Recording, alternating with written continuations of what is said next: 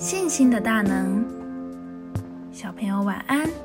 这里是星星小屋，一起来听故事吧。有一位金钱爱主的妇人，她和丈夫一直都没有小孩，因为接待了先知伊丽莎，伊丽莎就预言她必怀孕生子。之后，她果然生了一个儿子。孩子渐渐的长大，想不到有一天，却在一阵头痛之后，突然的死去了。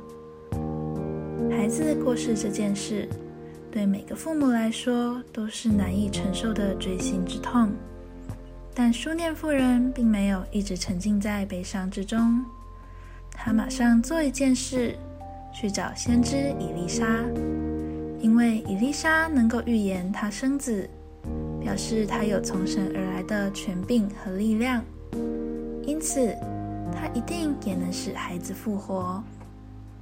果然，伊丽莎跟着他回到家中，为孩子祈祷，并伏在他身上，孩子的身体就由冰冷转为暖和，重新活了过来。想一想。你觉得书念夫人的孩子能够死而复活的原因有哪些呢？书念夫人的身上有哪些值得你学习的地方呢？今天的经文是《列王记下》四章三十三节。